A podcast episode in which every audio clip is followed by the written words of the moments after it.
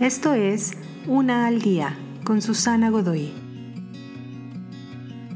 Día 107. Un día de siete. Llegas a casa después del trabajo, pero no es momento de sentarse. Hay que poner la lavadora, hacer de cenar, lavar la losa, llevar a los niños a dormir.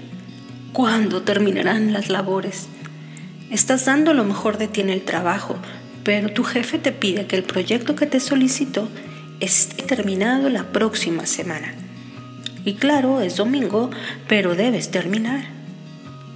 Parte de liberarte a ti mismo de las prisas es darte cuenta de que si sigues el ciclo de trabajo y descanso que el mismo creador ha diseñado, él mismo se encargará de restaurar el tiempo que creías no tener. O te revelará que tus tareas no eran tan urgentes como pensabas. Dios también quiere ver si tú das pausa al trabajo y confías que Él es tu gran proveedor. Esta es una gran razón por la cual se tiene un día de adoración y acción de gracias, un día de los siete que integran la semana. Es tanto un acto de reverencia como de fe para tu gran proveedor. Así que si tu trabajo parece nunca terminar, descansa de cualquier forma. De esta manera se restaurará tu alma.